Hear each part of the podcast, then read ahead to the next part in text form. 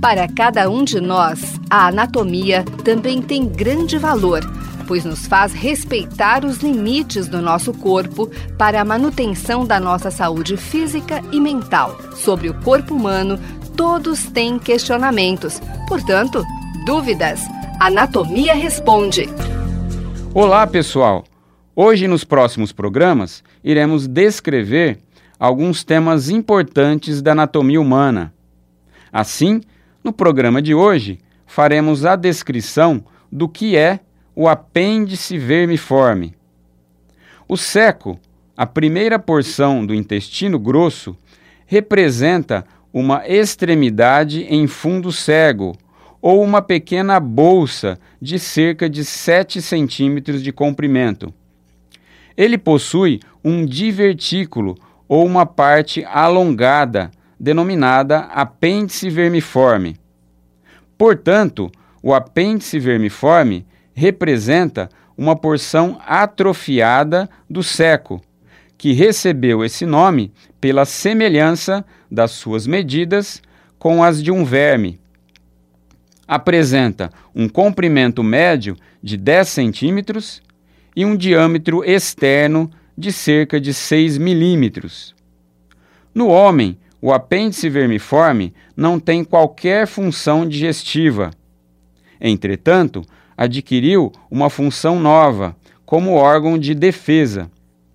É análogo às tonsilas, tecido linfático existente na parte interna da faringe, como as tonsilas palatinas ou amígdalas. Assim, já foi chamado de tonsila intestinal.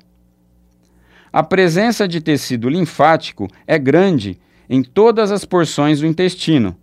Entretanto, no apêndice vermiforme, este tecido é predominante.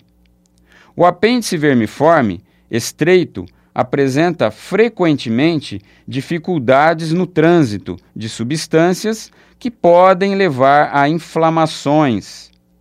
Como órgão de defesa, ele pode ser vencido pelos agressores, as bactérias. No caso de apendicite aguda, há o risco de perfuração da parede, causando a disseminação dos patógenos para a cavidade peritoneal. Uma dor típica acusa apendicite aguda. A dor começa na região umbilical, aumenta em intensidade e desloca-se aos poucos para o abdômen inferior direito, a chamada fossa ilíaca direita. A dor aumenta durante a palpação e pressão sobre a parede abdominal.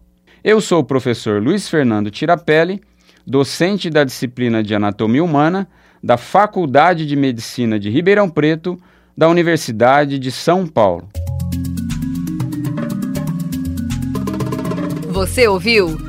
Dúvidas? Anatomia Responde. Programa em parceria com a Faculdade de Odontologia de Ribeirão Preto e a Faculdade de Medicina de Ribeirão Preto. Mande suas dúvidas para tirapele.fmrp.usp.br.